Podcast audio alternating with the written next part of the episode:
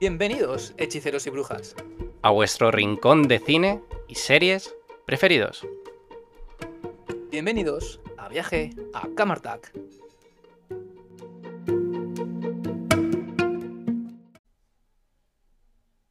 Bienvenidos, hechiceros y brujas. ¿Qué tal? ¿Cómo estáis? Bienvenidos a Viaje a Camartac. Espero que después de la semana de, de, festivos, ¿no? De vacaciones, ya volváis al trabajo, volváis a vuestros estudios, volváis a top esta semana, que está un poco lluviosa, la verdad, pero bueno, eh, la verdad es que a mí estos días me encantan porque, bueno, pues un poquito de mantita, un poquito de chocolate caliente y a disfrutar de unas cosas, una de las cosas que más me gusta, que es hacer este podcast. Y bueno, la verdad es que ha sido una semana bastante revuelta, pero mm, ya os daremos más eh, detalles en unos momentitos, porque antes de nada hay que saludar al capitán de la Liga Justicia. ¿Qué tal, Maguja? ¿Cómo estás? Bienvenidos, camarteños. Sí, me encanta camarteños, Pablo, así que lo vamos a decir muy a menudo. Eh, bienvenidos a todos, hechiceros y brujas. Para mí, de nuevo estar delante de ustedes, un placer. Pues sí, sí, nada, ya estamos aquí otra semanita más y bueno, tenemos muchas cositas, la verdad. Eh, nada, como siempre, recordar que dividimos el, podcast ¿no? en varios bloques. la primera siempre será la parte de las noticias, que son poquitas, pero bueno, siempre hay que recordaros un poquito. Luego hablaremos de una serie que lleva ya tres semanitas en Disney Plus, que se llama eh, Willow, que nos ha encantado. Y terminaremos con la gran bomba de la semana, ¿no? Que es, bueno, pues todo este revuelto que, hay en DC Comics, ¿vale? En las películas del universo de DC. Así que nada, antes de empezar, bueno, ya sabéis que nos podéis eh, seguir en, Twitter, en arroba Podcast, donde ahí subimos todas las noticias, subimos todos eh, los capítulos resubidos ¿no? De, del podcast en Spotify, en las diferentes plataformas, etcétera. Y dicho esto, pues nada, empezamos. ¿Con qué empezamos, Mago Pues bueno, eh, efectivamente, semanita cargada de noticias del DCU. Pero como este podcast eh, va a tener un apartado específico de eso, si te parece, Pablo, vamos a dejar las noticias del universo EDC para el final. Ya lo hablamos todo. Y empezamos con lo que no sea EDC, que ya os digo que es poquito, ¿no? Pero lo primero, lo más notorio, eh, Guillermo del Toro ha sacado película. Sí, una adaptación de Pinocho. Y qué obra maestra, Pablo. Cuéntame, cuéntame, yo no sé nada, no la he visto todavía la película, pero solo sé que hay buenas palabras de ella. Sí, desde luego que Guillermo del Toro ya nos había dado ¿no? Eh, algunos pequeños vestigios ¿no? de lo que él podía llegar a hacer respecto al mundo del stop motion ¿no? y, y de la animación con el libro de la vida, ¿no? Y, bueno, a día de hoy nos ha traído una adaptación del cuento original de Pinocho, es decir, esta adaptación es más fiel todavía al cuento original para quien no lo haya leído, muchísimo más que la de Disney. Eh, tiene sentimiento, eh, está bien hecha, se nota que hay cariño. Eh, bueno, es que me estoy emocionando solamente de recordarla. O sea, yo ayer la vi por la mañana y solo os digo que hacía ya muchísimos años, o yo por lo menos no lo recuerdo, o sea, estoy ya en la treintena y no lo recuerdo. No he llorado en mi vida con una película y esta me hizo llorar de principio a fin. O sea, mm, a nivel emocional es bestial y visualmente es preciosa. Es muy bonita la historia. Qué increíble. Bueno, recordemos que Guillermo del Toro ya es un director más que consagradísimo y como tú bien has dicho, con la película del libro de la vida, bueno, sin palabras, ¿qué voy a decir? O sea, creo que voy a hacer la recomendación antes de tiempo, pero esa película, por favor, tenéis que también verla porque es una cosa increíble. Pero bueno, pasamos a otra cosita, que tengo una noticia que me hace mucha, mucha ilusión porque yo era muy fan cuando era pequeño, ¿no? De, esta película, bueno, de estas películas, mejor dicho, de la saga de Hora Punta. Eh, Jackie Chan y Chris Turner, que son los dos actores principales, dicen que ya están en desarrollo con la cuarta película. ¿Qué te parece? Pues me parece divertido, o sea, todo lo que sea ver hasta dos actores y sobre todo a Jackie Chan, pues siempre te hace ilusión, ¿no? Porque al fin y al cabo es uno de nuestros actores preferidos de cuando éramos niños. Entonces, bueno, todo lo que sea ver, insisto, a Jackie Chan saltando, eh, conduciendo y pegándose tortazos, pues bienvenido sea, Pablo. Literal, literal, nada. Yo era muy fan de Jackie Chan, así que mira, ver que ahora van a hacer una cuarta película, pues aunque esté muy mayor, pero seguro que, nos vamos a reír. Además, ah, Pablo, perdona, Pablo, además por, recordar y hacer inciso, eh, es después de 15 años, ¿no? O sea, quiero decir que en la tercera entrega, la última, eh, han transcurrido 15 años para que la gente se haga un poco a la, a la idea, ¿vale? O sea, que igual mm, vemos otra cosa totalmente distinta conforme a lo que era ahora punta. Puede ser, puede ser, pero bueno, yo qué sé, la ilusión no me la van a quitar de momento porque ya sabiendo que es hora punta, ya me, tengo ganas, tengo ganas, así que... Eh, luego tengo otra cosita por aquí, que no sé qué te parece. Eh, bueno, ya sabemos que, en enero va a empezar ¿no? la serie de, en HBO de, las sofás, ¿no? De esta adaptación del videojuego en, una serie. Y, bueno, pues es sorprendente que el primer capítulo va a durar una hora y media. Eh, me parece increíble, ¿no? O sea, creo que van a no sé, contar bastante bien eh, posiblemente el origen de ese virus, ¿no? De, bueno, quiénes son Joel y Ellie o de los luciérnagas, etc. No sé, ¿qué te parece? Pues me parece que cada día, cada vez que veo una imagen nueva por Twitter o por ah, redes sociales, se me asemeja más al videojuego, macho. O sea, de mm. verdad, eh, no quiero ser entusiasta a lo mejor con un producto que no he visto todavía, pero creo que el cast está muy bien logrado y visualmente, por lo menos lo que he visto a día de hoy, me parece espectacular. Sí, sí, exacto. De hecho, bueno, pues eh, los trailers que hemos visto tienen una ambientación pues muy rollo del videojuego y de hecho todos los pósters que han sacado hacen referencia a escenas e incluso a portadas de, de, los videojuegos de tanto de PlayStation 3 como PlayStation 4. Así que la verdad es que ojalá sea una serie, pues bueno, increíble. Y no sé si tienes algo más. Pues no, la verdad que casi todo. Bueno, sí, perdonar. Mira, vamos a hablar de una cosa que me parece interesante. Y es que Johnny Depp iba a, interpretar cinematográficamente a Gómez Adams en la serie de miércoles, ¿vale? Eh, recordar que miércoles es esta serie nueva de Tim Burton eh, hecha para Netflix, ¿no? De, basada en las historias eh, de la familia Adams. La verdad que, bueno, el tema mm, pues es más de lo mismo respecto a la controversia que envuelve a, Johnny Depp. Y cierto es que a nivel personal, por lo menos en mi caso, pues sí que me hubiese gustado ver a Johnny Depp como Gómez Adams, porque creo que, vamos, lo hubiese hecho mil veces mejor que el actor de la serie original, perdón, de esta serie adaptada, que bueno, que conste que la serie me gusta, pero sí que es verdad que sabemos todos que Tim Burton y Johnny Depp van de la mano siempre. Bueno, una pena, la verdad, ¿no? Pues bueno, todas estas trifulcas que había antes, ¿no? Alrededor de, Johnny Depp y tal. Pero bueno, esperemos que ahora ya todo eso se haya dejado de lado y vuelva a poder interpretar, porque todos amamos, bueno, todos los personajes que tiene, o sea, desde Jack Sparrow hasta, bueno, eh, montón, o sea, es que es así. Y nada, dicho esto, ya pues yo creo que podríamos pasar a, la segunda parte, ¿no? del podcast. Oye, qué bonita la segunda parte de este podcast, Pablo, ¿eh? Hablar de la serie de Willow, qué bonito. O sea, quien, no sé, es que no sé, quien me diga que esta serie no es bonita mm, por todo lo que conlleva, por lo que significa, eh, por el lore que tiene también y bueno, por esa generación que ha crecido viendo la primera película y, ahora nos dan una serie, pues la verdad que es un regalo que sí, yo, vamos, tengo que ser sincero, y, yo no conocía nada, ¿no? De este, de este mundo, ¿no? Porque, bueno, eh, digamos que ya lleva unas semanitas esta, esta serie, y antes de la serie hubo una película, eh, creo recordar que en 1988, ¿vale? O sea, bueno, no habíamos nacido todavía nosotros, ¿no? Pero yo, yo a mí ni me, sonaba. Y, la verdad que, jo, tiene un ambiente pues muy bonito, ¿no? Eh, bueno, pues es que es, pura fantasía, ¿no? Tiene ese rollito, eh, voy a exagerarlo, ¿no? Pero quiero decir, Señor de los Anillos, ¿no? En plan, porque empieza un viaje, ¿no? Y, a partir de ese viaje pueden pasar muchas cosas, y es así. Y, y jolín, yo qué sé, yo la empecé a ver me conectó con todo, eh, pues prácticamente todos los personajes que nos enseñan, porque te enseñan prácticamente todos en el primer capítulo, eh, pillas muy buena conexión con ellos y según van pasando los capítulos dices, jolín, pues quiero un poquito más, pero sobre todo, yo por lo menos en mi caso, quiero un poquito más de, esa fantasía, de esa magia que quiero ver, ¿no? Y, bueno, no sé, la verdad es que, de momento muy contento y esperando a mañana, que es cuando vuelve a salir eh, otro capítulo nuevo.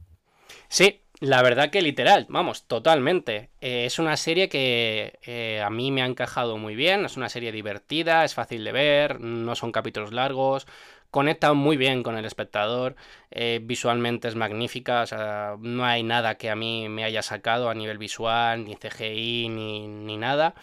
Es verdad que hay cositas, porque bueno, ya puestos a hablar de la serie, pues tiene sus, pequeñas cosas, ¿no?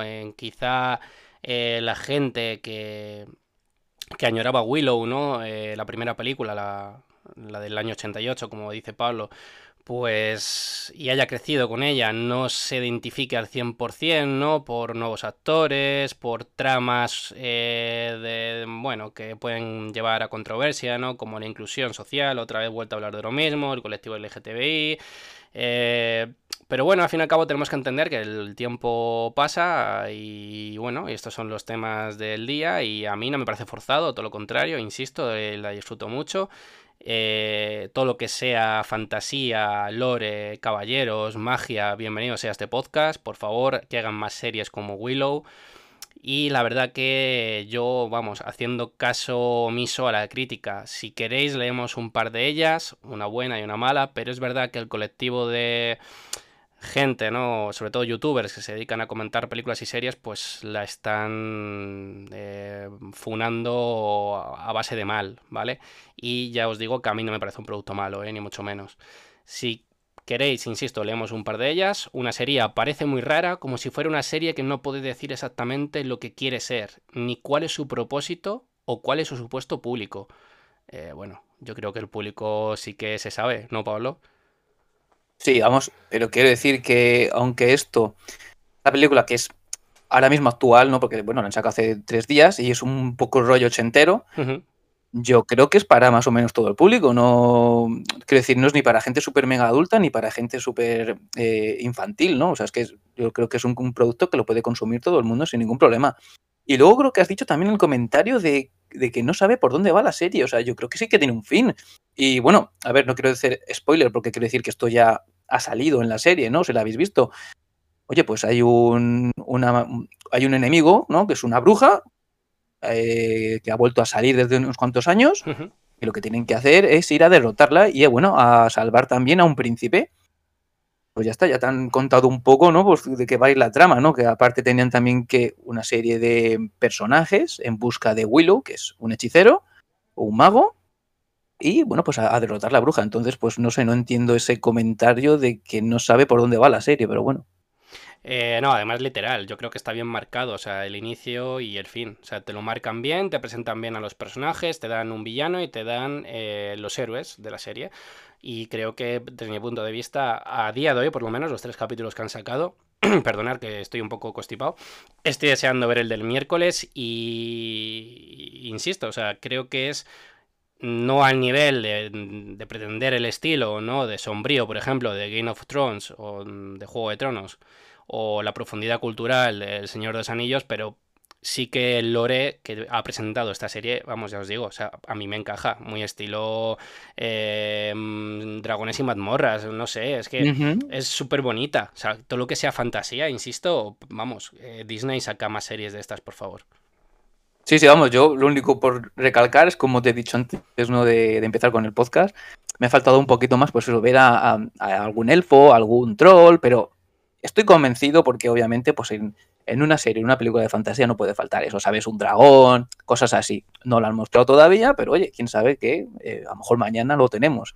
Así que, y, nada, como te digo, oye, súper contento además con todos los personajes, con la historia. Eh, ¿cómo, ¿Cómo se llama el, el que hace ¿no? de loco este del hacha? Ah, el Borman, el Borman. Borman, Borman, Borman, madre mía, ese, ese, es un tío. No, no, además me parece buen personaje, ¿no? Que cómo lo, lo interpreta, el rollito ese que tiene de, de, cachondeo, pero a la vez es un.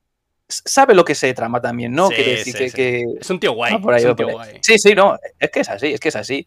Y, y no sé, luego mira, está también la, la actriz esta que interpretó a, ay, ¿cómo se llamaba? La, bueno, era la, la, enemiga, ¿no? De sí, Winter Soldier, Winter ¿no? Soldier, sí. Erin Pues, Kaelman, sí. Sí. El Kaelman, sí, pues, pues la verdad que me encanta mucho que cómo lo está haciendo. Así que, y bueno, y Darwin Davis, que es eh, Willow, eh, bueno, pues, pues yo qué sé, pues se roba el show también, me encanta, me encanta. ¿no? Súper contento con la serie y pues eso, con ganas de que llegue mañana y, y continuarla. A lo mejor luego pasan unas semanas y decimos que no nos gusta, pero oye, a, a día de hoy, súper encantado.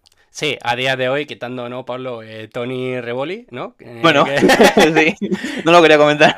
no, hay que hablarlo, hay que hablarlo. En este podcast no nos dejamos nada nunca, hay que hablarlo. Que es el Flash Thompson, ¿no? Del universo de, de Spider-Man, ¿no? Bueno, quitando, quitando... De, de, Tom Holland. Perdón, sí, de Tom Holland. Quitando eso, la verdad que, vamos, insisto, o sea, tiene personajes súper divertidos y deseando que llegue ya mañana, miércoles, y nada, y ya estaremos Pablo y yo, vamos, hablando del tema y seguramente en el próximo podcast hablaremos más de Willow. Sí, por supuesto, por supuesto. Y nada, dicho esto, pues de momento espero que os esté gustando mucho el podcast, chicos, porque creo que lo que se avecina ahora. Ah, bueno, fijaos cómo son las casualidades de, la vida, que claro, bueno, terminamos lo que es grabar un día y ya empezamos pues a, charlar sobre el próximo podcast. Y dio la casualidad de que, bueno, ya queríamos hablar un poquito del universo de DC, ¿no? De hecho, bueno, tampoco voy a comentar de qué íbamos a hablar porque ya lo dejaremos para otro día. Pero cómo han sido las cosas que al final eh, han salido noticias a Tutiplén para hablar de DC Comics. No de lo que queríamos hablar, pero sí vamos a generalizar ¿no? un poco de lo que ha pasado en, esta semana. ¿no? Y es nada más y nada menos que bueno, pues todo este revuelo que ha habido con el universo de DC Comics. Eh, se dice que va a haber un reinicio gigante, ¿no? Muy grande de, de ese universo, en plan, bueno, igual nos adelantamos, ¿no? Pero lo que nos están dando a especular es como que las historias van a comenzar de nuevo, va a haber actores que no van a continuar. Y bueno, mucho que comentar. Entonces, pues, ¿por dónde quieres que comencemos? Oye, Pablo, enhorabuena porque está súper bien explicado, ¿eh? no, no, no, de verdad, de verdad. No has dado spoiler de lo que íbamos a hablar en un principio y, fijaos, mm, tomo la palabra a Pablo, a Pablo, con lo que ha dicho. Es magia, ¿no? Porque al fin y al cabo es la magia del podcast, ¿no? Y vamos a hablar sobre algo, sobre un producto relacionado del DCU, ¿no? Porque todo el mundo siempre nos dice, yo eh, leo mucho los comentarios, ¿no? Que nos hace la gente y demás. Joder, es que solo habláis de, Marvel en vuestro podcast. Pues no, no solo hablamos de Marvel, pero es verdad que en alguna ocasión lo ha dicho Pablo Disney, en Marvel no nos da respiro. Entonces, como no nos da respiro, pues, y es actualidad, pues siempre hay que hablar de ello, ¿vale? No es por otra cosa, porque este podcast, al fin y al cabo, está destinado a información de, y actualidad, ¿no? Eh, sobre series y cine. Y bueno, eh, Pablo y yo decidimos hablar de un tema, ¿no? Del DCU. Y qué casualidad que al terminar de hablar de ese tema para prepararlo para la siguiente semana, pues ocurre todo esto de, DC, ¿no? Y es brutal, porque la verdad que pues ya aprovechamos y, vamos a hablar del comienzo y de los inicios, ¿no? Del DCU como tal y como lo entendemos, ¿no? Si te parece, Pablo, empecemos por la primera película, ¿no? Y del DCU como tal, que sería El Hombre de Acero, ¿vale? Muchos diréis, no, pero hay muchas más películas de, DC anteriormente. Sí, por supuesto. Pero vamos a narrar los hechos acontecidos, es decir, vamos a instaurar un orden cronológico desde que Zack Snyder se hizo, por así decirlo, con el mando y la dirección ¿no? del DCU hasta que, bueno, eh, finalmente abandonó el proyecto o le echaron, dicen las malas lenguas, y pues eh, James Gunn y Peter Safran han, cogido, ¿no? esa dirección y van a instaurar una nueva fase 1. Exacto, nada. Eh, bueno, los inicios comenzaron con, Superman, el hombre de acero, ¿no? Cuando llegó ese 2013 y bueno, nos presentaron pues al, personaje más icónico, ¿no? De DC Comics junto a, Batman, ¿no? A, a, Superman. Y bueno, yo, fíjate, anteriormente tampoco había visto ninguna película de Superman, ¿no? Bueno, que quedan muy antiguas también, eso es verdad, ¿no? Pero, Holly, me pareció un, un inicio y un, unos orígenes eh, muy increíbles, la verdad, ¿no? Cómo te cuentan, bueno, pues cómo mandan a, a Clark Kent, ¿no? A la Tierra, eh, ¿cómo, ¿Cómo se llamaba el actor del padre, tío? Em, sí, sale, es, el padre es Zeus. El padre, o sea, lo que es el padre como tal en Krypton, el padre es Zeus en el, universo cinematográfico de Marvel, que es un actor conocido. El, actor, ya, ya Crow, sí, el Crow. Ya el Crow, claro, claro, eso que no me salía. Exacto, exacto. O sea, fijaos, ¿no? Menudo cast ya solo con Russell Crowe ahí en, en, mejor forma. mejor wow, hombre, sí, por supuesto. Pero no, no, no, increíble, ¿no? Eh, vemos a un actor que yo para mí, yo desconocía, que era Henry Cavill, pero es que fue verle en esa película y dije, madre mía, es que es Superman, o sea, es que es así, ¿no? Eh, por todo, ¿no? El, plante que tiene, el físico que tiene, cómo interpreta, me pareció increíble, ¿no? Incluso es que le pones las gafas, ¿no? Para, para ser, bueno, pues el periodista Clark Kent que trabaja en el, en el Daily Mirror, ¿no? Creo que eras, ¿no? Daily Planet, perdón. Y es como, Dios, eh, increíble. Y, como digo, es una película así de origen, que habla, pues ya os digo, ¿no? de, bueno, toda esta batalla que había en Krypton y tal. Y, bueno, yo me quedé fascinado, la verdad, ¿no? Y, cuando vi eso dije, wow, eh, eh, empieza bien la cosa, ¿no? Empieza bien este, este mini universo, ¿no? Porque yo creo que todavía no se hablaba ni de universo de DC Comics, ¿no? De tan películas. pero la verdad es que, bueno, mm, fue increíble, a mí me encantó. Sí, totalmente de acuerdo. Eh, creo que, como bien has dicho, es una película de inicio. Zack Snyder, que es el director, eh, tiende a dar esos planos apocalípticos, eh, casi siempre en blanco y negro, con una música que, te, te, profundiza en el corazón.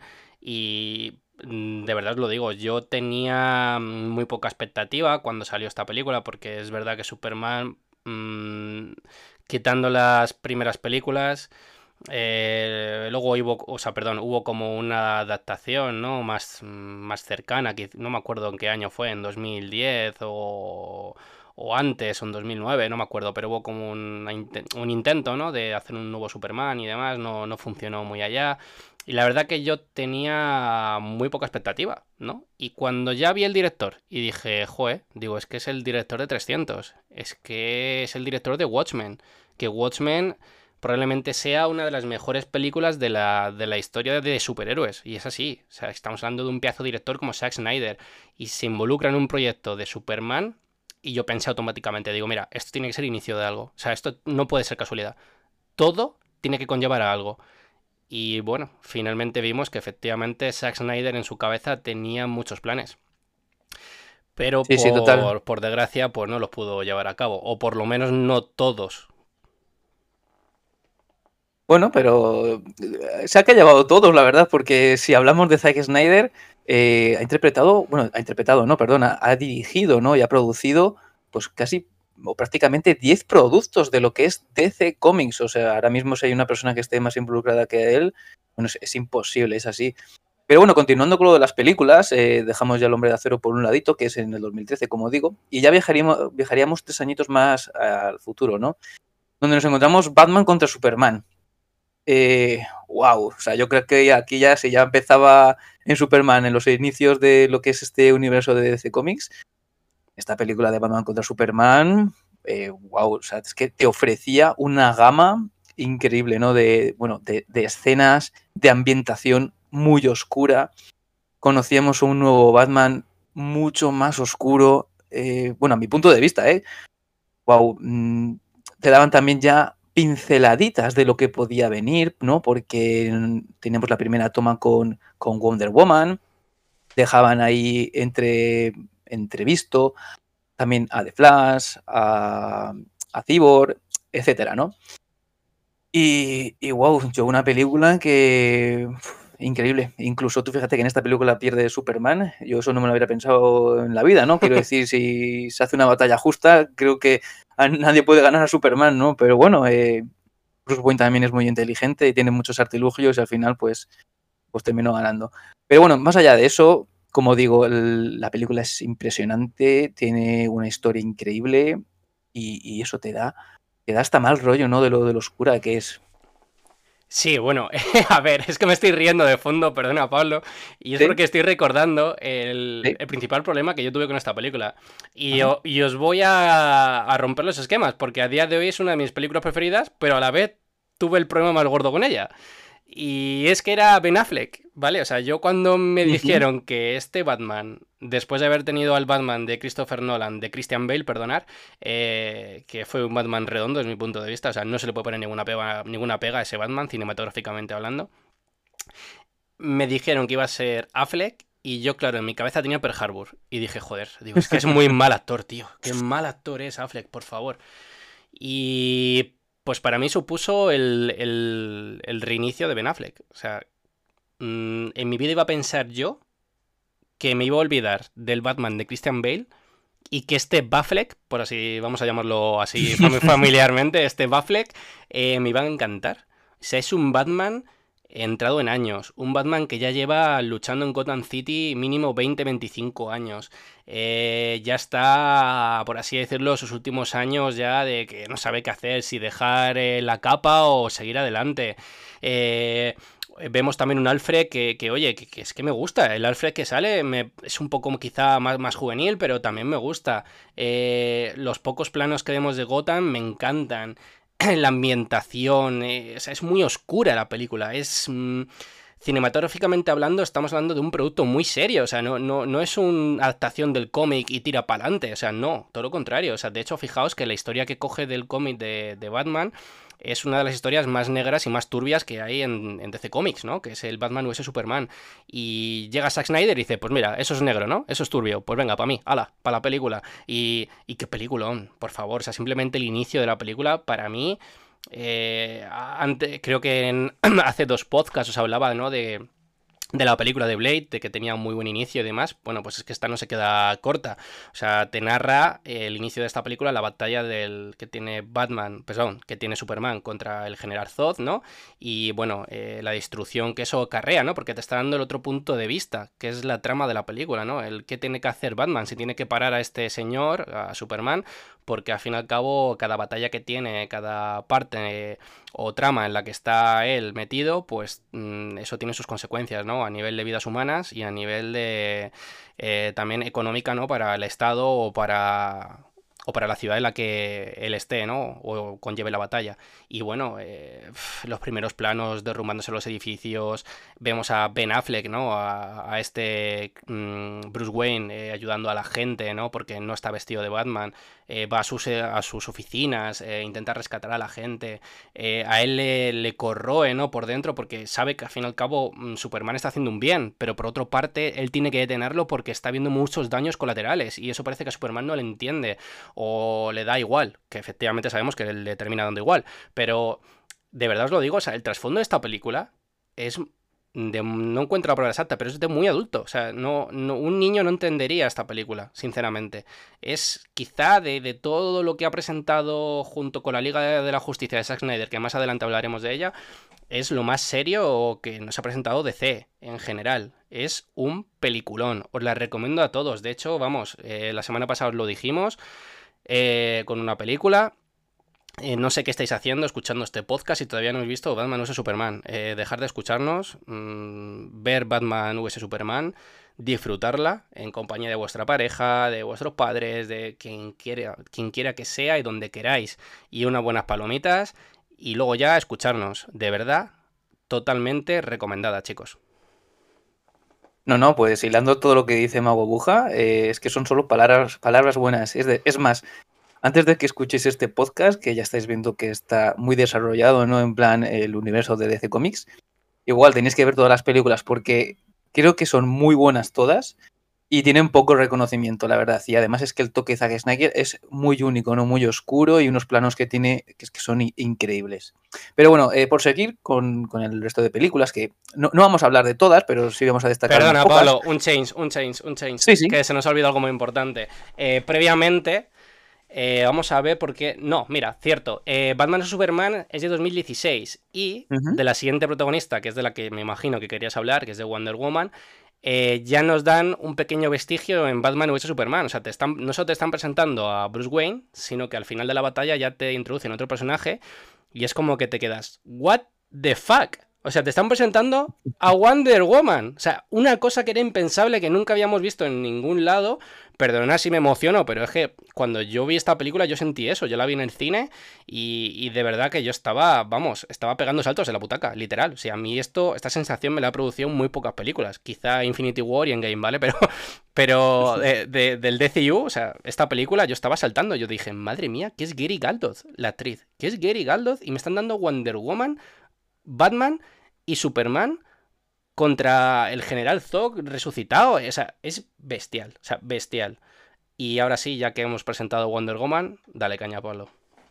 Nada, nada, vaya plano tienen los tres juntos en, bueno, en parte de la película, ¿no? De Batman contra Superman, que es, increíble, es una cosa muy loca, ¿no?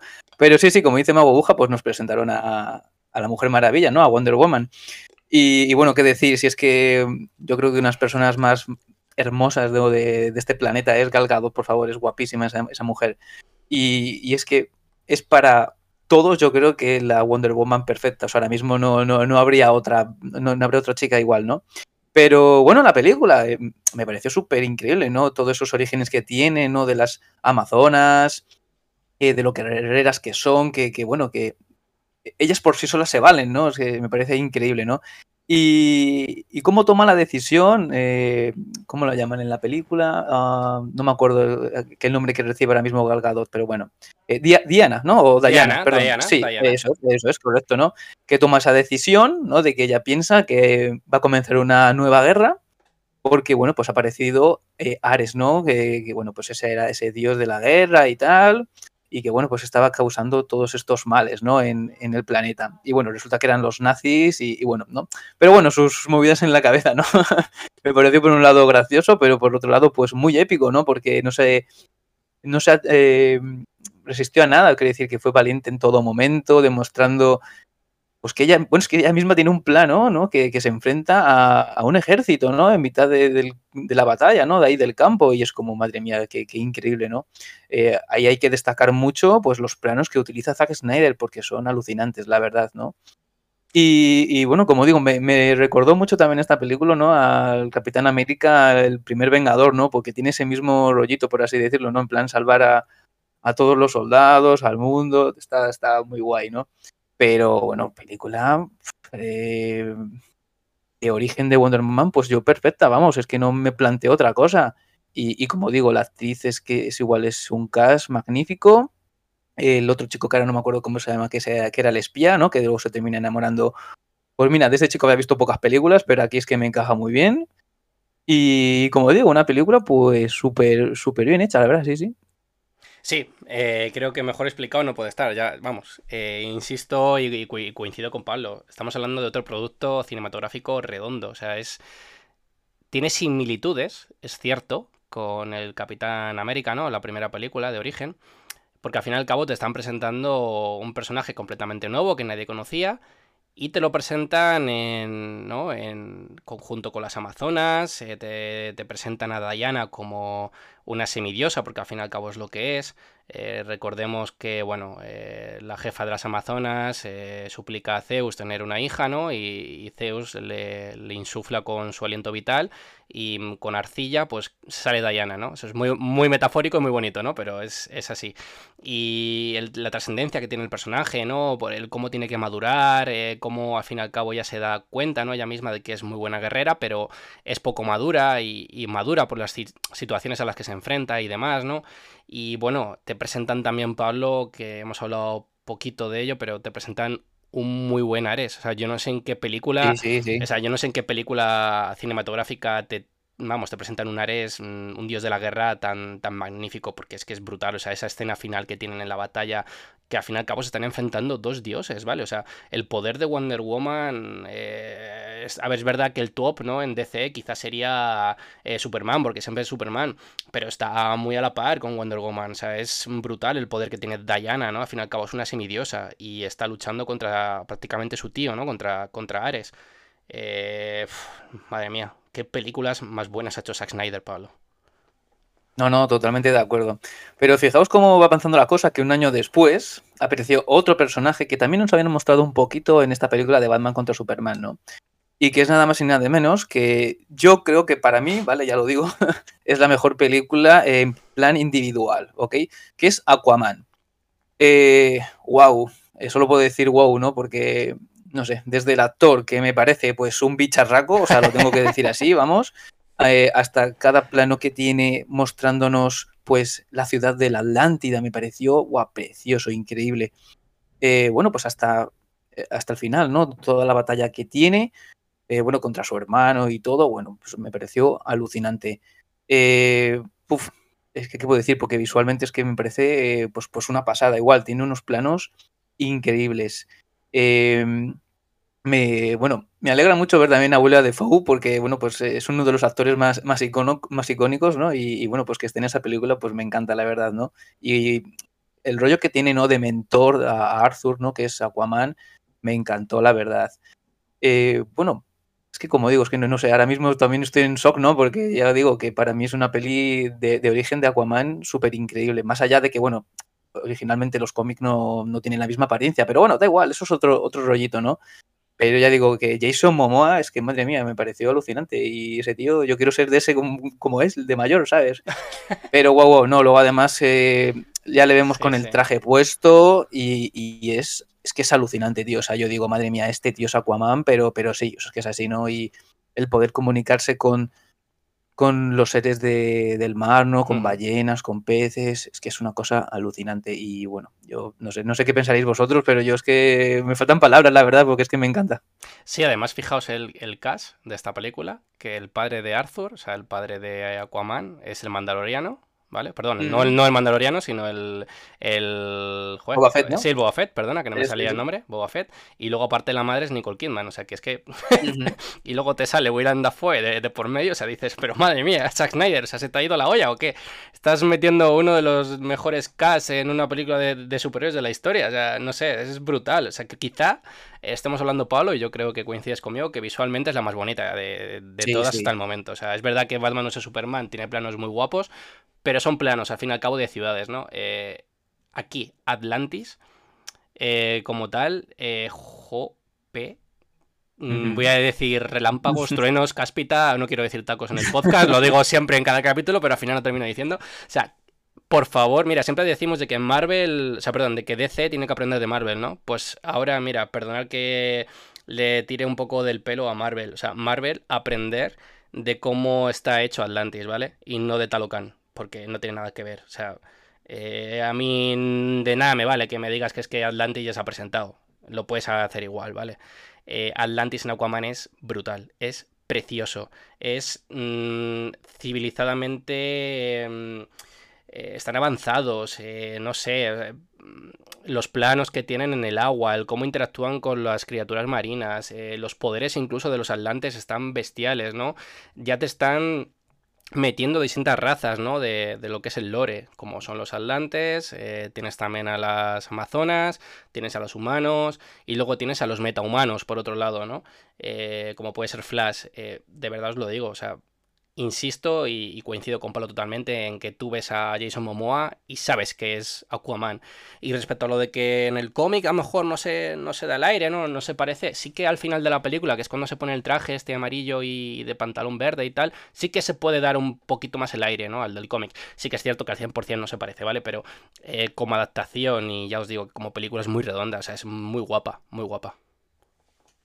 Sí, sí, bueno, eh, no voy a decir nada más porque ya creo que me estáis notando con una sonrisa de que me encanta Aquaman, así que no hay, más que decir. Pero ya después de esto, pues ya pasamos a, la gran película y yo creo que podemos estar de acuerdo que es la mejor película de Zack Snyder, ¿no? Y es, bueno, pues esta reunión de superhéroes, ¿no? Es la Liga de la Justicia, ¿no? De Zack Snyder. Eh, wow. Bueno, aquí, aquí, Pablo, hubo polémica y voy a explicar el Ahora, eh, cinematográficamente hablando, eh, la, siguiente película sería Wonder Woman 1984. Porque la película de Zack Snyder, recordemos que bueno, se elaboró finalmente, se montó finalmente por un movimiento que hubo de los fans y entonces no se estrenó hasta 2021. Si quieres ahora lo desarrollamos, pero sí que para que los oyentes lo sepan mejor, la siguiente película no sería la de la Liga de la Justicia de Zack Snyder, sino la del otro director que sería la de Widow, ¿vale? Que es correcto la de la de 2017. Exacto. Bueno, pues nada, llegados a 2021, eh, como he dicho antes, digo wow porque no sé cómo explicar esta película, ¿no? Eh, eh, es una película que dura casi cuatro horas y tiene tantas fases esa película y te explican tantas cosas que, que, wow, lo vuelvo a decir, ¿no? es increíble, es increíble, ¿no? Pero bueno, eh, si en, Batman contra Superman vemos un Bruce Wayne que, como digo, para mí era muy oscuro y que está lleno como, eh, no sé, de rabia y tal, yo aquí en esta película ya sí que veo un Bruce Wayne como yo ya me lo imaginaba, ¿no? En plan, capitán del barco, capitán que quiere unir a una serie de eh, superhéroes, por así decirlo, y, me encajó buenísimo Ben Affleck. O sea, yo igual, eh, que estoy como, como mago buja, o sea, yo no soy muy fan de este actor, pero, pero mamá mía, o sea, es que interpretación increíble. Y, es que le vi como Batman, vamos, es que, pero sí, de, toda la vida. Y, bueno, ya os digo que me encajó increíble. Y bueno, la, la, peli como tal, ¿no? Pues bueno, se desarrolla eh, igual con unos planos súper increíbles, te quieren contar una historia de que tienen que destruir unas cajas madres, creo recordar que era el nombre, porque al reunir estas tres, pues como que invocaban a un ser, bueno, un dios, una cosa así, ¿no? Es súper del infierno. Y bueno, tenían que impedir, ¿no? Que, reunieran estas tres, estas tres cajas madre, pues los villanos, por así decirlos, ¿no? Eh, que bueno, la verdad que me encantan los villanos, o sea, tienen un diseño que me alucina, la verdad, ¿no? Y, y como poco a poco, eh, Ben Affleck, o Bruce Wayne, por así decirlo, con, con Diana empiezan a reunir pues una serie de, de héroes. Eh, ves poquito a poquito eh, a Jason Momoa, ¿no? A, a, Aquaman, cómo reclutan a The Flash, porque anteriormente no habíamos visto nada a, a Ezra Miller eh, actuar, cómo también reclutan a, a, Cyborg, que, jolín, pues los orígenes de Cyborg yo, pues lo siento, pero no los tenía nada claros y, viendo lo que te sale en la película, pues, uff, me da mucha pena, la verdad, ¿no? Y, entiendo, ¿no? Quiero entender, pues, todo lo mal que le ha pasado y, realmente pues cómo se termina transformando en, en, un robot prácticamente total, ¿no? Y, bueno, cómo también reúnen, ¿no? Pues energía suficiente para resucitar a, a Superman. Cómo se enfrentan todos ellos juntos con, contra el, villano, es que no sé, wow, eh, creo que es más fácil ver la película que, explicarla, porque es que pasan tantas cosas que es que de hecho en la película te lo van marcando, te lo van marcando por pautas, no por fases, no fase 1 tal, fase 2 tal. Y, bueno, yo creo que el colofón de Zack Snyder eh, estaba ahí. Yo no soy una persona que mire las críticas, porque creo que al fin y al cabo lo que vale es lo que nosotros valoramos, ¿no? Nosotros lo que vemos, ¿no? Y no guiarnos, no mucho por, por lo que vemos o escuchamos, ¿no? De, gente pero yo no sé si esta película tiene malas críticas o buenas críticas. Quiero pensar que las tiene buenas porque me ha parecido un peliculón, pero madre mía, o sea, Zack Snyder, mmm, eres Dios, eres Dios en el universo cinematográfico de, del DCU, o sea, es que no hay más, o que, es que es así. Poco más voy a decir, voy a dejarle a Magobuja, pero yo es que la película es perfección. Sí, creo que es el colofón de, de Zack Snyder, creo que eh, justifica totalmente esta película las ganas que tiene de crear ese universo. Pero yo voy a ir atrás en el tiempo. Porque no hemos casi nombrado la anterior película de la Liga de la Justicia. Mm, que también fue montada, ¿no? En cierta manera por Zack Snyder. Él tuvo que salir del proyecto. Eh, bueno, su hija enfermó. Falleció eh, finalmente. Y Warner Bros eh, junto con DC, decidió de alguna forma extraña darle la patada, hacer un montaje rápido con otro actor, o sea, perdón, con otro director, Widow no sé qué, la verdad que me interesa tres pimientos, no, o sea, no quiero darle mayor mención. Podemos catalogar lo que hizo DC o lo que hizo Warner Bros. como algo malvado o algo tal. Eso ya lo dejo a cada uno. Aquí no estamos para juzgar a nadie. En este podcast estamos para informar y, para hablar de lo que nos gusta y la verdad es que mmm, no quiero hablar mucho más de esta película porque no me gustó. O sea, yo fui, después de ver todas las películas de Zack Snyder, fui de, de este universo de DC, fui al cine a verla y la verdad que salí súper decepcionado. O sea, no me gustó. Se nota que está forzada, se nota que está recortada a, a, cada milímetro. Se nota que los actores no. En, posteriormente hablando en rueda de prensa no estaban cómodos por lo que estaban viendo porque sentían que faltaba mucho metraje. Entonces, Zack Snyder. Eh, cuando yo, cuando ya, aunque bueno, creo que eh, un duelo de la pérdida de una hija nunca se supera, pero cuando Zack Snyder mentalmente estuvo más por así decirlo, algo más preparado para hablar en redes sociales, eh, nombró la posibilidad de que eh, su Liga de la Justicia grabada eh, estaba montada, ¿no? Y, y había una posibilidad de, de, poder sacarla para los fans, porque él, fijaos, o sea, el propósito que tenía, o sea, él notaba tan desilusionados a los fans, no, les notaba tan mal con la Liga de la Justicia, que sentía en su haber eh, más profundo el, de alguna forma el poder, ¿no? Montar esa película finalmente y sacarla, porque ya estaba hecha. Los actores incluso le, apoyaron de alguna forma.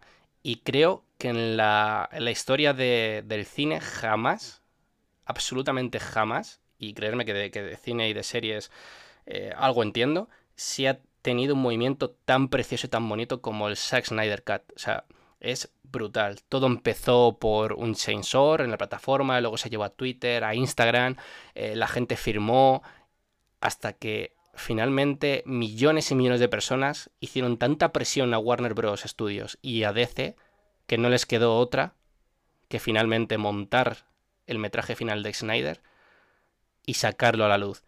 Y estrenarlo, fijaos, en un formato que creo que es 4.1, o sea que es recortado, eh, muy oscuro, muy rollo Zack Snyder, y lo estrenaron directamente en la plataforma de HBO Max. De verdad, chicos, mm, creo que pues, por mis palabras lo, entendéis, eh, la emoción que para mí, yo viví este movimiento, yo firmé en esa plataforma, yo compartí por Twitter, y cuando uno se mueve y no para mm, y lucha hasta conseguir algo y ve que finalmente se lo dan, esa, la gratificación es el doble. Cuando me dieron esa película, yo recuerdo que iba a trabajar, eh, entraba a las 2 de la tarde, esa película se estrenó de madrugada. No dormí, estaba tan nervioso que no dormí y me tragué las 4 horas y media de película seguidas como un campeón. Se me hicieron cortas y eso denota la calidad de la película, se me hicieron cortas, quería más de ese Snyder Cut. Y seguidamente, pues me quedo media hora para ducharme porque olía peste inmunda después de estar casi 24 horas seguidas sin pegar ojo y, tirar a currar. Y ese día fue de los pocos días en mi vida en la que me he ido contento a trabajar. Y lo digo así de claro. O sea, lo que acababa de ver en mis ojos era brutal. Eh, el, salto de calidad de una versión a otra es incomparable. O sea, de hecho, borrar eh, la Liga de la Justicia de Widow y, pasar a la, de, a la de Zack Snyder. Porque creo que es el colofón final. Y digo final porque finalmente Snyder no está eh, trabajando para DCU ni para Warner. Es el colofón final de todo el metraje que ha hecho Snyder anteriormente, de todas las películas que ha hecho Snyder. Nos presenta hasta personajes que en mi vida iba a pensar yo que, nos iban a meter, como el, el detective marciano. O sea, que para mí que salga de detective marciano ya me, vamos, mi sonrisa ya era, es que ya no me cabía ni en la habitación. Eh, luego sacaron una versión encima en blanco y negro, o sea, pero Snyder, por favor. o sea, ¿cómo se te ocurren esas genialidades? O sea, ver esta película en formato 4.1 y, en, y en blanco y negro, o sea, es puro cine detectivesco, o sea, más no poder, o sea, qué genialidad de, película. Y de verdad os lo digo, o sea, para que veáis que no solo hablamos o alabamos a Marvel, eh, también alabamos a DC en este caso, pero sobre todo a, a Zack Snyder, que es la cabeza pensante, ¿no? Hubo productos eh, anteriormente en los, que, los que Zack Snyder estuvo involucrado, ¿no? Que, bueno, no lo hemos tocado porque tampoco es que afecte mucho la trama, ¿no? Pero bueno, en el caso de Escuadrón Suicida, eh, no sé si Pablo quiere comentar algo, ahora le dejaré paso pero simplemente añadir de, la Liga de la Justicia, ya por terminar, que, insisto, tenéis que verla, eh, con las cuatro horas y media se hacen, vamos, voladas, o sea, lo vais a disfrutar, se va a caer la baba, coger unas buenas palomitas, apagar las luces, eh, quedaos totalmente a oscuras y disfrutar de quizás sea una de las mejores, por no decir la mejor película de superhéroes de la historia. Madre mía, eh, estoy sin palabras por todo lo que has dicho. De hecho, hay dos cosas que no conocía, ¿vale? Eh, la primera es que no sabía que había hecho los fans como una especie de Kickstarter, ¿no? Que, es pues eso, el, en plan buscar firmas, ¿no? Para, para poder producir, ¿no? Y, dar luz verde, ¿no? A, la película de Zack Snyder de la Liga de la Justicia. O sea, me parece increíble, ¿no? Cómo, cómo la gente aclamaba y quería, pues, ver ese pensamiento, ¿no? Y esa visión que tenía Zack Snyder, ¿no? De, su película increíble, me parece increíble. Y luego la segunda, no sabía, tampoco había una versión en plan en blanco y negro. O sea, si ya color me pareció increíble. Eh, creo que en blanco y negro es como tú dices, tiene ese rollo detectivesco, eh, como en plan película antigua, pero no sé, es que tiene que ser increíble. Pues tengo que verla en, esa versión, así que. Eh, no, yo por mí nada, porque tengo que ser muy honesto y me falta por ver el Escuadrón Suicida. quiero verlo porque sé que, bueno, tiene la ayuda ¿no? de James Gunn, que es increíble, ¿no? Si habéis visto las películas de Guardians de la Galaxia, pues seguro que, esta película a mí también me va a encantar. Pero no la he visto, así que te dejo paso a ti, te escucho y bueno, ya me hago idea. Bueno, pues eh, Escuadrón Suicida es una película divertida, ¿vale? Quizá aquí ya me baja un poco más la euforia, ¿no? Porque no es de mis preferidas de, de Zack Snyder ni de su universo, pero, pero sí que es divertida. O sea, te presentan metahumanos que es la otra cara de la moneda, ¿no? Porque al fin y al cabo, quitando a Flash, ¿no? Y, y a, bueno, a Cyborg, que Cyborg, bueno, es una especie de metahumano, pero tampoco se le puede considerar metahumano al 100% porque al fin y al cabo está creado de las cajas madre. Pero bueno, sí que, por ejemplo, Aquaman es, es un metahumano y, y bueno, eh, te presentan más eh, personajes con poderes.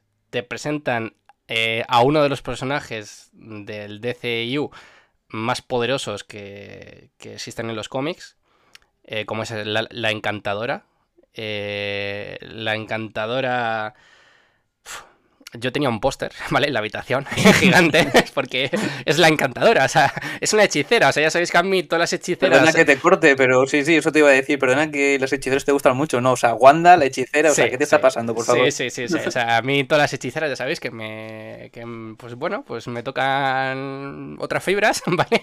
Y, y me encantan. Además, eh, la actriz, ¿vale? Sale en Carnival Row también, que es otra serie de, de Amazon Prime, junto con Orlando Bloom y demás, es Clara Devine, la actriz, ¿vale? Y Clara Devine yo la considero muy buena actriz. O sea, a mí me gusta. Los personajes que ha hecho, las, apariciones cinematográficas que ha tenido, me gustan. Y luego aparte sale Will Smith también. O sea, es que ya te están metiendo a Will Smith, te están metiendo a Clara Devine. Eh, sale en algunos planos... Eh, Batman también, el, el Backfleck, ¿vale? Sale Backfleck también. Eh, sale también Harley Quinn, que fue la primera aparición que, tuvo eh, como tal, ¿no? En, ese universo. Eh, sale el Joker de, de Jared Leto. O sea que, mm, no sé, creo que mm, es, la es una cantidad brutal de personajes lo que te presentan. Eh, pero la historia... y la historia, ay, la historia. El villano, bueno... Insisto, es para divertirse, ¿vale? Es para divertirse porque hay un montón de personajes pegándose tortas y sale una hechicera. Y como sale una hechicera, pues la tenéis que ver. si sois como yo, tenéis que verla, os va a molar, eh, ya os digo, o sea, la, la, vais a disfrutar, ¿vale? Así que bueno. Te voy a hacer una pregunta, eh, Mago Buja, eh, porque yo ya te digo que desconozco.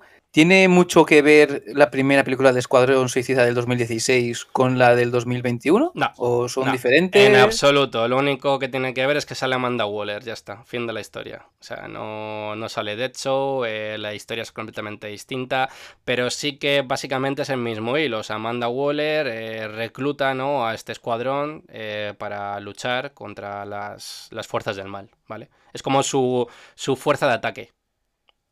Ok, ok. Vale, vale, pues nada. ¿Tendría que ver una más que otra? ¿Una la dejo pasar o puedo ver las dos? A ver, yo te recomiendo que mm, si te gusta Snyder, tienes que ver la primera. Mm, porque creo que es la que. Mm, o sea, explota el, el, Joker de Jared Leto. Eh, lo explota bastante bien. O sea, a mí me gustó. O sea, el Joker de Jared Leto, a mí, a mí Jared Leto sabemos que es un actorazo como algo para un pino. Algunos diréis, ya, veréis que Morbius fue un coñazo imperial. Sí, pero es que la culpa no la tiene él. La culpa la tiene, el la culpa la tiene el director y los guionistas por hacerse semejante mojón de película. Pero él, él es lo mejor de la película, precisamente. O sea, me parece un actorazo como la copa de un pino. Y como Joker, joder, es que me encanta. O sea, Harley Quinn está espectacular. Eh, la encantadora, que ya, vamos, te acordarás de mí por repetirlo y una y otra vez. los poderes que tiene, o sea, vas a flipar. O sea, vas a flipar. Te, va a encantar. Luego sale Dead Show como Will Smith. O sea, es una película a la que tengo cariño, pero es verdad que me flojea por la. Por, sobre todo por el villano final y por la historia, porque eh, es un poco random, ¿vale? Es muy de, pues eso, de escuadrón suicida, divertirte, estás viendo un grupo de, de metahumanos pegándose padrazos y, ya está, y la tienes que ver. Pero sí que es verdad que la última, la de Idris, la de Idris Elba, eh, me parece a nivel de historia, aunque, aunque el villano final sea una estrella gigante, porque es una estrella gigante, ¿vale? es villano, es un villano, una estrella gigante. Eh, sí. que, pues, mm, la historia me, convence más, ¿vale? Sale Harley Quinn también y, bueno, otros personajes y, y la verdad, bueno, eh, no me acuerdo de cómo se llama, la de la... que tiene, hay una chica que tiene un poder que es... Eh, mm, que las ratas le obedezcan. Y ese poder me encanta, porque claro, ratas hay por todos lados. Y, y no sé, o sea, es algo que yo jamás hubiese pensado. O sea, voy a hacer un superhéroe que su poder sea mm, que las ratas le hagan caso. O sea, me pareció brutal. O sea, de verdad creo que como historia la segunda está mejor, también tiene comedia, es un poco más, más hardcore. Quizás te presentan a Pacemaker también. Eso me tira un poco porque mm, James Gunn considero que ha hecho una muy buena serie con Peacemaker, o sea, me, me divierte muchísimo. Pero bueno, eh, las dos son buenas. O sea, es verdad que la última para mí es mejor, pero yo te recomiendo que veas primero la primera, la, de Escuadrón Suicida de, de, Snyder y de la Encantadora, y luego veas la otra. Y te van a, vamos, vas a disfrutar las dos. Perfecto. Pues nada, dicho todo esto, chicos, yo creo que ya podemos pasar a, bueno, pues todo este, las noticias y todo este revuelo que ha habido durante toda la semana, ¿no? Eh, yo, si quieres, digo una noticia, tú comentas un poco lo que tú quieras y ya está. Pero vamos, es que tampoco sé cómo seguir un hilo porque han pasado muchas cosas en poco tiempo, ¿no? Entonces, como digo, cuando hemos empezado a hablar sobre esta sección, ¿no? Sobre ese reinicio en 2024, ¿no? Iba a haber un reinicio total del universo de DC Comics. Ah, muchas preguntas, pocas respuestas. Ahora mismo, ¿qué se te pasa por la cabeza? Bueno, eh, yo tengo mezcla de sentimientos. Tengo frustración, lo primero, por cómo Zack Snyder salió del proyecto. Tengo alegría, por otra parte, porque considero que es lo que el DCU necesitaba desde el principio, que era tener dos cabezas pensantes, iniciar una serie de proyectos. En este caso, los CEOs, eh, los directores, son James Gunn, que bueno, siempre hablamos de James Gunn en todos los podcasts, no lo voy a desarrollar mucho más, sabéis que es un gran director. Y el otro es Peter Safran, ¿vale? Peter Safran le conoceréis menos, no suele hablar por las redes sociales, pero bueno, que sepáis que si lo que uno diga no le conforme al otro, la decisión, o sea, el proyecto no sale adelante, ¿vale? Los dos son los CEOs. Y bueno, tercero, tercero, pues un poco descontento también por las declaraciones de James Gunn en las cuales eh, en cierta manera indica que algunas de las filtraciones sí son verdad, otras a medias y otras no lo son, pero vamos, eh, todo parece indicar que va a haber un, gran reinicio. No sé si un gran recas, espero que no, porque, a ver, las dos cosas son malas, pero siempre es mejor mantener a los actores y empezar historias de nuevo. Aunque considero que lo de Zack Snyder para mí es, está muy bien hecho y es brutal. O sea, mm, de verdad os lo digo. O sea, creo que es el único que se preocupó en su día por intentar mantener un orden cronológico, por presentarnos personajes y por crear un, universo, al fin y al cabo. Y el que Warner le haya pegado la patada es, incomprensible. O sea, a nivel ya no solo de, de, de fandom o de, persona que alaba ¿no? el trabajo que ha hecho, o de, o de espectador, sino a nivel económico, o sea, el, dejar de producir películas de este director, o sea, le tiene que ir mal, a, o sea, le ha tenido que ir mal a Warner, ¿vale? Luego sabéis que Warner ha cancelado proyectos como... Eh, como el de Catwoman y. O sea, perdón, como el de la chica Batman y, otros proyectos, ¿no? Que tenían por ahí. Eh, está cancelando absolutamente todos los productos de DC. Eh, Stargirl, no sé si Don Patrol también seguramente sea su última temporada. Em, Peacemaker dudo mucho que vaya a acabar o, no saquen una segunda temporada, primero porque el director es James Gunn, entonces es el CEO, entonces no creo que el propio James Gunn tire tierra sobre su propia serie, creo que es una muy buena serie. Y no lo sé, chicos, es que lo que más me raya de todo esto es que Zack Snyder y James Gunn son muy amigos. Entonces, es que no entiendo por qué Zack Snyder no está dentro del proyecto. No entiendo por qué de repente me sacas eh, otra película de, Batman. Que sí, que la última de Batman, el Batman del vampirito, que no me acuerdo nunca del, del, del nombre del vampirito del Edward Cullen, del Parkinson, sí. Del, de Parkinson, ¿no? Eso es, perdona. Eh, por, no me acuerdo porque no me parece que sea un actorazo, ¿vale? Entonces, yo lo siento, yo soy sincero. En mi podcast siempre tengo que decir eh, lo que yo pienso y es así. Entonces, como no me parece un actorazo, nunca me acuerdo el nombre, pero sí, es el Pattinson este. Y la película, bueno, pues... Hay gente que la alaba, la, la, catalogan como, una, como la mejor película de, de, este año. A mí no me lo parece, yo me quedé dormido. No una, sino tres veces que la he intentado ver y me sigo quedando dormido me parece un ritmo muy lento. Entonces, no entiendo por qué me sacas a, Affleck cuando considero que es el, perdonar, el Batman que mejor encaja con lo que estamos viendo ahora mismo, ¿no? Ese Batman acabado, eh, eh, mayor y, tal. Joder, dale un poco más de desarrollo y luego ya si quieres, mm, por edad, eh, delegas en otra persona. Pero previamente presentándola, lógicamente. tienes un buen Aquaman, tienes una buena Wonder Woman. y ahora les, les, vas a finiquitar, aunque no sea el cast como tal, o que no sea ellos como, como esos personajes, pero sí las historias. Luego ha pasado también lo de eh, lo de la bueno, lo del personaje de Mera, ¿no? Eh, lo de Amber Heard con Johnny Depp. Eh, se estaba hablando de que van a recortar todas sus escenas de del metraje que ya está rodado. Entonces, ¿cómo va a quedar? Como la película de la Liga de la Justicia de Widow que está totalmente recortado, es que no entiendo. Luego tienes a Ezra Miller por otro lado, que está loquísimo, la ha liado mazo de parda y, su película está rodada, dicen que es buenísima, los críticos, pero no se, no se presenta ni se proyecta porque, bueno, pues porque como R. Miller está grillado y él mismo tiene que hacer la publicidad, no saben si proyectarla finalmente o no. Eh, DC tiene frentes abiertos por todos lados. O sea, está en guerra continua. Pero está en guerra continua, curiosamente, no con otra productora o con otro desarrollador, sino con ella misma porque no saben ni qué camino seguir, Pablo. Te iba a decir que exacto, que estoy de acuerdo con todo lo que has dicho, porque es que me, estoy alucinando yo también, ¿no?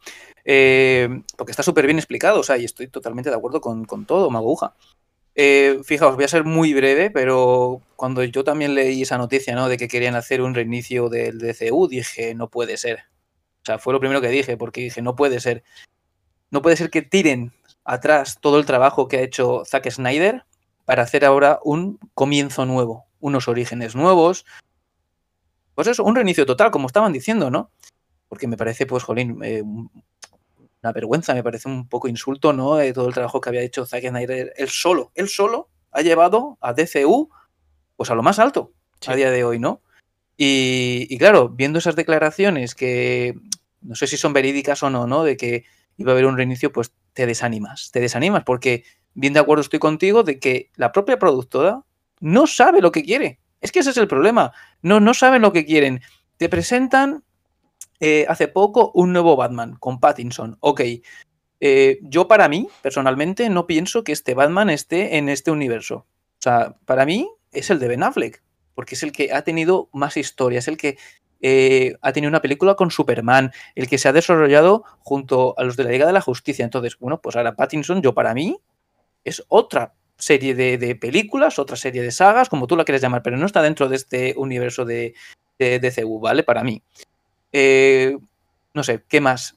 Has tocado tantos temas, quiero decir. Ah, bueno, perdona, lo de las líneas temporales, que eso es lo que acabas de tocar tú, yo, mira, ni, me acordaba. Otro frente que tienen abierto. O sea, tenían rodometraje con Michael Keaton, con el Batman de Michael Keaton. Que oye, que a mí el Batman de Michael Keaton es uno de los que más me gustan, ¿vale? O sea, bueno, me gustan casi todos los Batman menos el de Josh Clooney, tengo que decirlo, pero, pero bueno, o sea, Michael Keaton sabéis que es un actorazo, es de mis, eh, de mis actores preferidos y, pues oye, que, bienvenido sea, me traje de Michael Keaton y más en la película de Flash, que es un viaje en el tiempo, iba a conocer al anterior Batman y, joder, es que otra, otra línea temporal, otro multiverso, que, que oye, que genial, pero si lo tienes rodado porque te parece una buena idea y porque la gente te lo está pidiendo, eh, no le elimines, tío. O sea, es que no, no, entiendo lo que está haciendo DC, ¿no? Y luego aparte tienes otra línea temporal del Joker, porque el Joker de la película del Joker no es el mismo Joker que, nos van a presentar en el, en el universo de cinematográfico de, de la Liga de la Justicia o del DCU. O sea, no puedes mantener varios universos unidos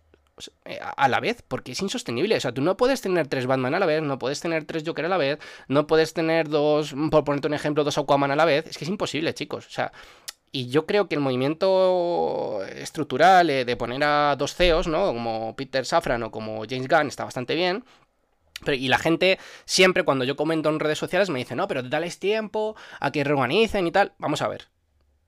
Tienen que, tienen que reorganizar, eh, por supuesto. Les tienes que dar todo el tiempo del mundo, porque venimos de unos años quitando las películas de Snyder, o sea, mm, lo demás es desastroso, ¿vale? Han intentado como presentar demasiados productos y, luego al final no han hilado nada, ¿vale? Y todo lo que han presentado es caótico.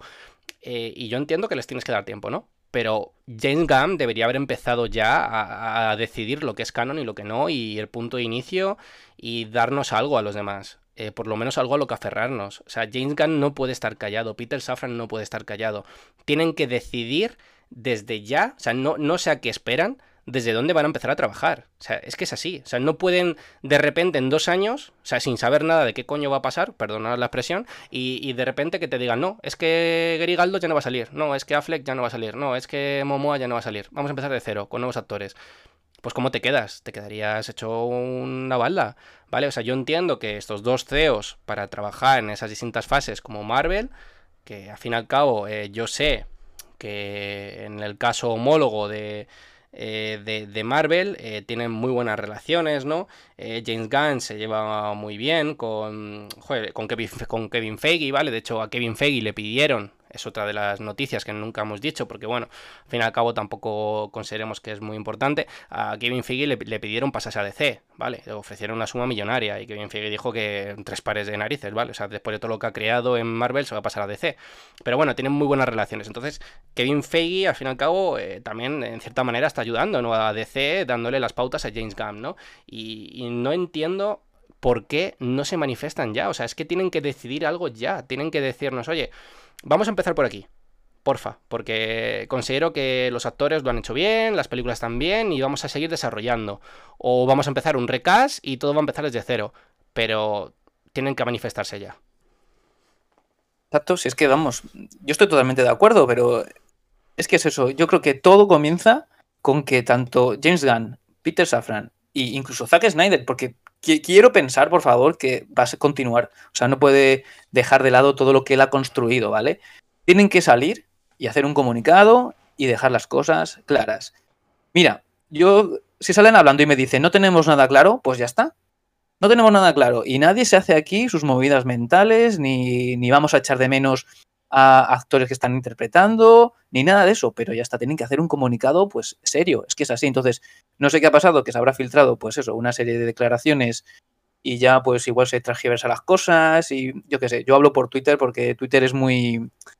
Es muy remolino, ¿no? Entonces, como que todo se comunica muy rápido. Entonces, claro, pues igual se han querido decir unas cosas, se transgiversan por otros lados y luego cada uno, obviamente, pues nos hacemos nuestras movidas mentales, como digo. Entonces, claro, hace poco estábamos celebrando que Henry Cavill va a volver como Superman, ¿no? Que había dejado el papel de The Witcher. Cierto, cierto, no, me acordaba, cierto. Claro, claro, para volver a interpretar a Superman. Y claro, hace una semana tenemos esta, esta noticia de que va a haber un reinicio del DCU.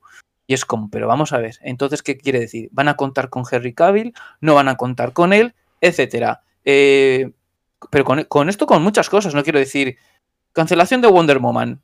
Vale, ¿esto qué quiere decir? Porque no hay realmente un guion que les guste o porque al hacerse un reinicio no van a contar con Gal Gadot, por ejemplo. Entonces yo creo que todo comienza por dejando las cosas claras. Si hay algo claro, pues por favor, que salga James Gunn, que salga Peter Safran, que salga quien sea. Y lo digan y lo comuniquen, porque al fin y al cabo, pues es marear mucho la perdiz. Y bueno, yo es que creo que siempre lo he dicho también, o por lo menos fuera de micro, con, con Mago Buja. Eh, tenemos ya cuántos Batman diferentes, ¿cinco, seis, siete?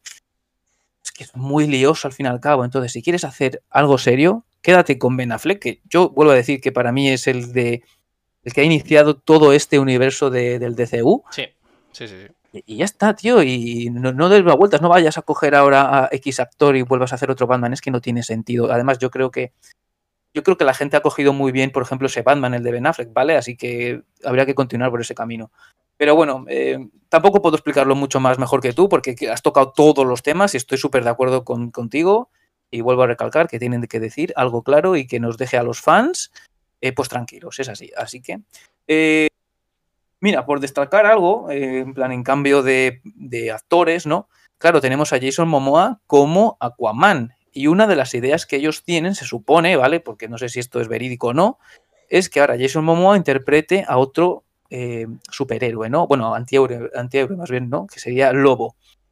A ver, yo personalmente siempre le veo a ver como Aquaman. O sea, siempre, porque ya eh, todo inició con él, ¿no? Entonces es que es así.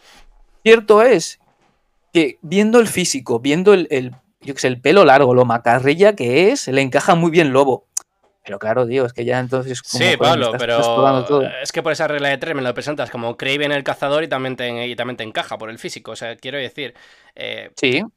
Coincido contigo. Es que, vamos, mejor explicado que como lo has hecho tú, no se puede explicar. O sea, si ya le tienes en, un cast, y te ha funcionado ese cast, ¿por qué pasas a otro? Es que no tiene ningún sentido, chicos. Claro. Es que es eso, entonces, pero bueno, como vuelvo a decir, es que tienen que dejar muchas cosas claras y no sé si somos nosotros también pues, culpables, ¿no? Por, por hacer tantas expectativas, ¿no? Y, y comernos tantos la cabeza y. Mm, pues yo, fíjate, fíjate, yo aquí, aquí puntualizaría, ¿vale? Yo creo que el fandom de Marvel es más tóxico que el de DC mil veces, ¿vale? ah, sí, claro. y, lo voy a decir. Amo Marvel, todos lo sabéis, Pablo Disney también, pero el fandom de DC ha conseguido traer la Liga de la Justicia de Zack Snyder adelante y el de Marvel eh, todo lo contrario. O sea, nada más que les, está fundando por todos lados y Kevin Feige yo creo que, que, es normal que se haga esos retiros anuales a, la Casa de los Pensamientos porque es que, no, es, que es, vamos, es insostenible. O sea, que la gente hable eh, nada más que cosas tóxicas de esto está mal, esto no sé qué. O sea, no sé si nuestros oyentes lo saben, todo lo que conlleva hacer una película. O sea, a nivel económico, personas que trabajan para ella, que dependen de ella, bocas que alimentar. O sea, tú no puedes llegar y decir que un producto es malo porque te salga de las narices, tío. O sea, hay que tener un poco de consecuencia.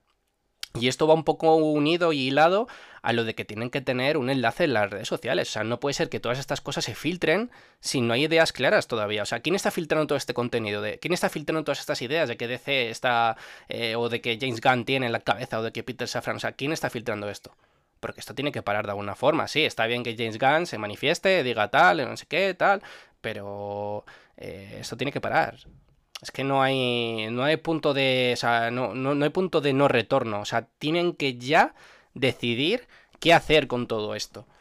O sea, no me vale, no, me tiro dos años en un retiro espiritual, tipo como hace Kevin Feige, ¿no? Antes de, cambiar de fase, que él lo hace en dos meses, no lo hace en dos años, ¿vale? Pero mm, poníos el caso de que esto ocurre en dos años, no sabemos nada de, del DCU y, nada, y de repente, insisto, te presentan un, algo nuevo y, nada, y a, tirar para adelante, ¿no?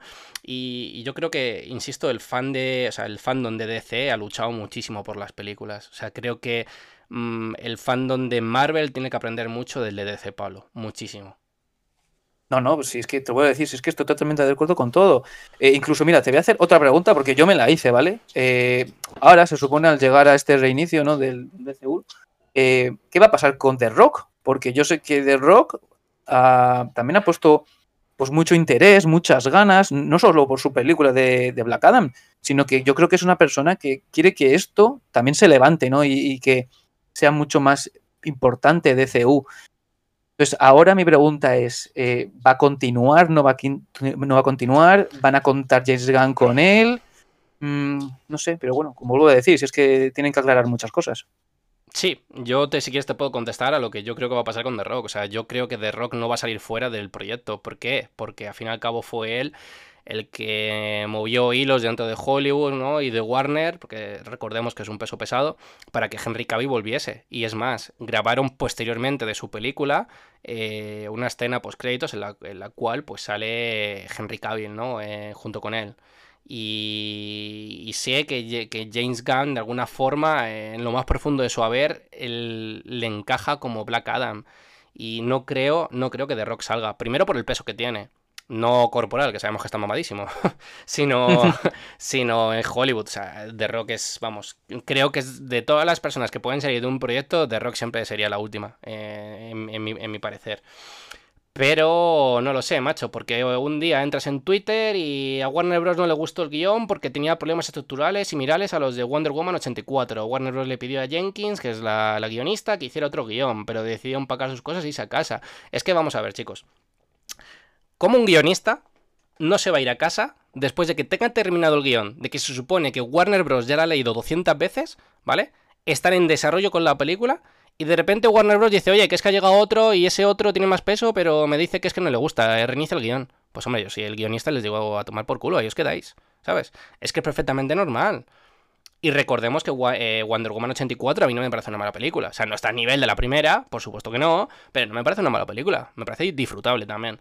Y, no sé, y el día siguiente entras y yo qué sé, y te dicen que una nueva película de Batman de Keaton estaba en desarrollo, es decir, una película en solitario de Batman de Keaton con guion, ¿vale? De Christina Hodgson, pero fue cancelada al entrar eh, James Gunn y Peter Safran. O sea, es que no sé, no sé, Pablo, o sea, esto ya es es una bomba, tío. Esto es una bomba de relojería que le ha explotado a Warner Bros. Studio por tener tantos frentes abiertos, por no saber hacer las cosas, por no tener unos CEOs desde el principio y saber dirigir.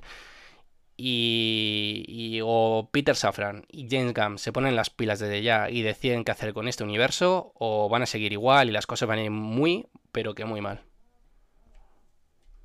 Y así es, por desgracia. O sea, es que tampoco puedo aportar mucho más, porque es que creo que se ha dejado todo más bien que claro y, es que eso es lo y nada. Vuelvo a decir, me repito mucho, ¿no? Pero es que hasta que no salgan ellos y realmente dejen claro todo lo que quieren hacer y que estemos tranquilos y que no nos maren, pues como tú dices, con películas, con guiones, etcétera, eh, que este actor le vemos como en otro, con otro superhéroe, este va a continuar, este no.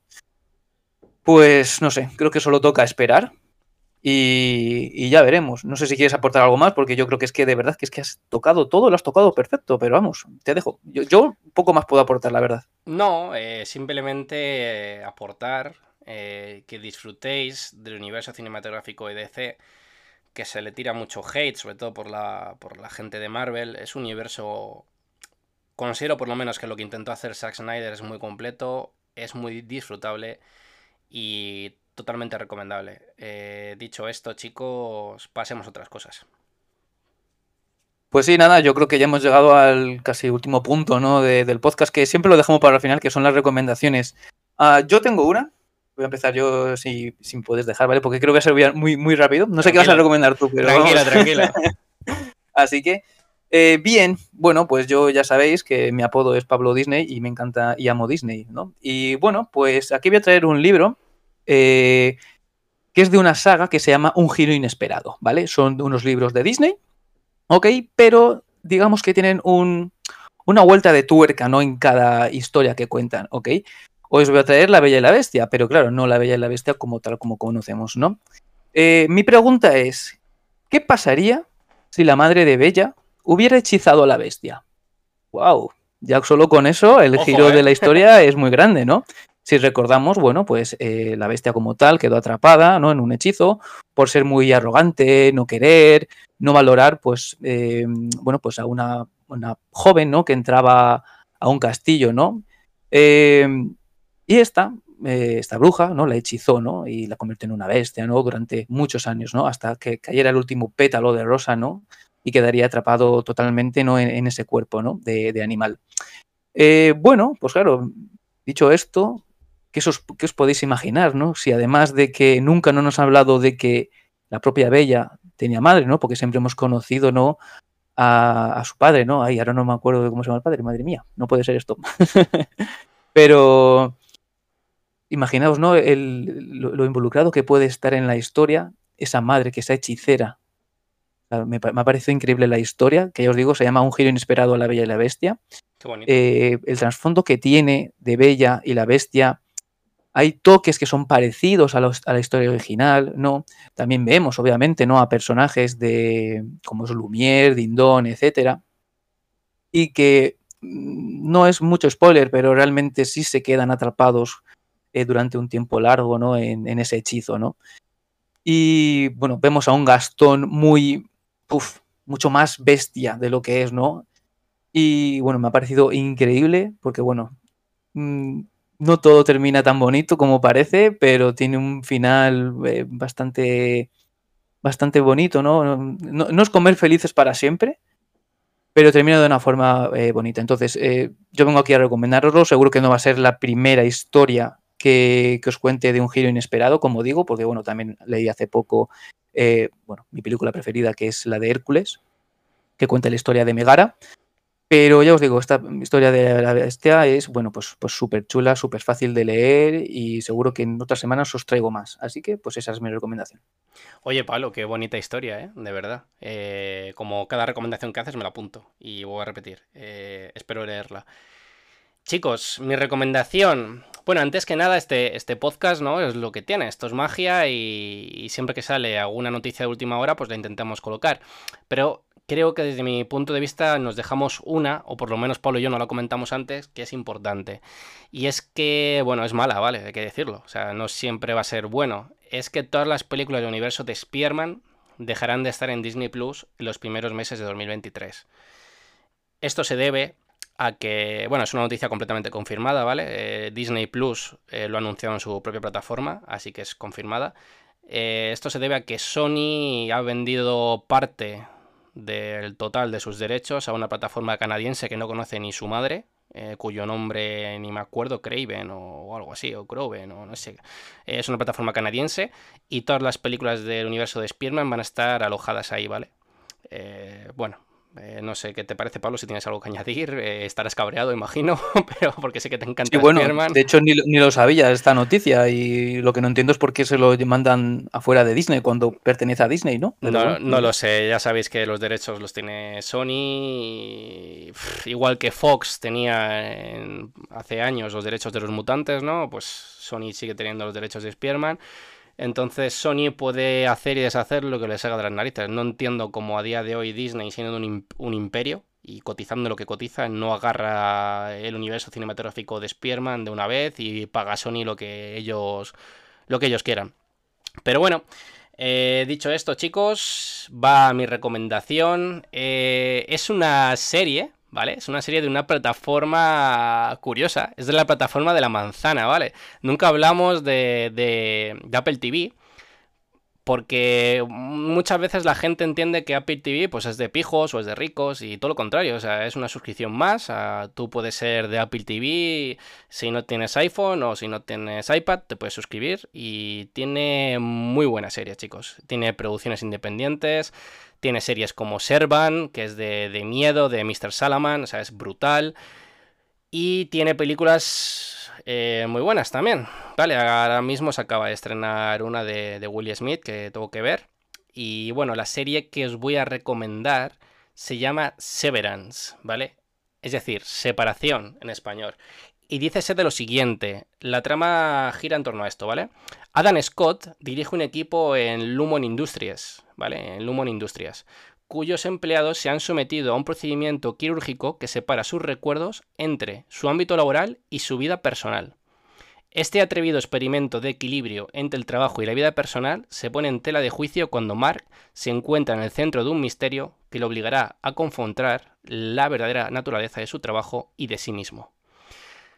Ojo, qué pedazo de serie estoy viendo. Esta serie ha sido nominada recientemente a la mejor serie del año, ¿vale? Imaginaos que vosotros, bueno, esto es una pequeña reflexión, ¿vale? Que, lanzo, la recomendación ya la he hecho. Imaginaos que vais a trabajar y antes de entrar a trabajar os separan vuestros recuerdos para que solamente os dediquéis a trabajar y no sepáis quiénes sois, que seáis completas máquinas automatizadas. Pues de esto trata esta serie, chicos. Aquí mi recomendación. Uf. Muy interesante, ¿eh? Muy interesante. No, no, pues gran recomendación, vamos, es que es así. Y por terminar, te voy a mandar deberes. ¿Qué te parece? Venga, A ver, si son deberes de matemáticas, no. Si son deberes de series y películas, me encantan. son deberes y ya me lo me dices que sí, que no. Y si quieres, despedimos y terminamos. Y ya está, ¿vale? Eh, como ya va a terminar prácticamente el año, ¿vale? Quiero que para la próxima semana comentemos qué tres actores, ¿vale? Te han gustado. Han sido para ti, pues oye, han hecho una interpretación increíble y me han encantado, pues ya puede ser una película, series o lo que sea, ¿no? Entonces luego la próxima semana, cuando vengamos aquí, pues me digas, pues mira, ha sido tal de esta serie, pues mira, me ha parecido increíble, tal, tal, tal, tal. Así que te dejo tres actores si quieres. Vale, pueden ser Y la próxima semana lo comentamos. Pueden ser brujas, pueden ser brujas las tres. Eh, por supuesto.